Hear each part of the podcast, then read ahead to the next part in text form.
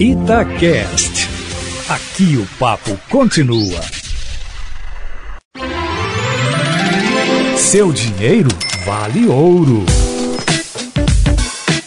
Matheus Machado, o Ricardo Castro disse aqui que paga juro de financiamento. Acho que quase todo mundo que compra uma casa própria tá, tá nessa história aí, viu, Ricardo? E aí ele pergunta se tem como conseguir uma negociação da taxa, porque ele acha a taxa dele um pouco alta. Matheus, bom dia para você.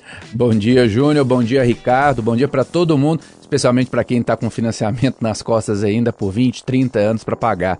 Olha, dá para negociar financiamento tanto na instituição financeira onde você adquiriu esse financiamento, quanto na concorrência. Hoje a gente consegue fazer uma coisa que se chama portabilidade. Talvez você conheça esse termo por causa da previdência. Quem tem previdência privada está acostumado, às vezes, um banco falar, ah, faz a portabilidade, que é o quê? Que é a troca. Você tinha a previdência num lugar, aí você troca para outro banco, para quê? Buscando mais rendimento. Financiamento é mais ou menos a mesma lógica. Você faz a portabilidade buscando o quê? Um juros menor. Né? Então você está lá às vezes pagando hoje 9% ao ano. Eu tive um caso de um cliente assim que pagava pouco mais de 9% ao ano na taxa de financiamento do imóvel dele, ligou na mesma instituição, no mesmo banco e conseguiu cair para mais ou menos 7,8. Bom, hein? Muito bom. Então, assim, é uma diferença gritante no ano e imagina isso ao longo de 10, 20, 30 anos. Então, Ricardo, liga no seu banco, dá uma negociada, aproveita agora, tá? Porque conforme a taxa de juros subir, aí é mais difícil negociar. Matheus, algumas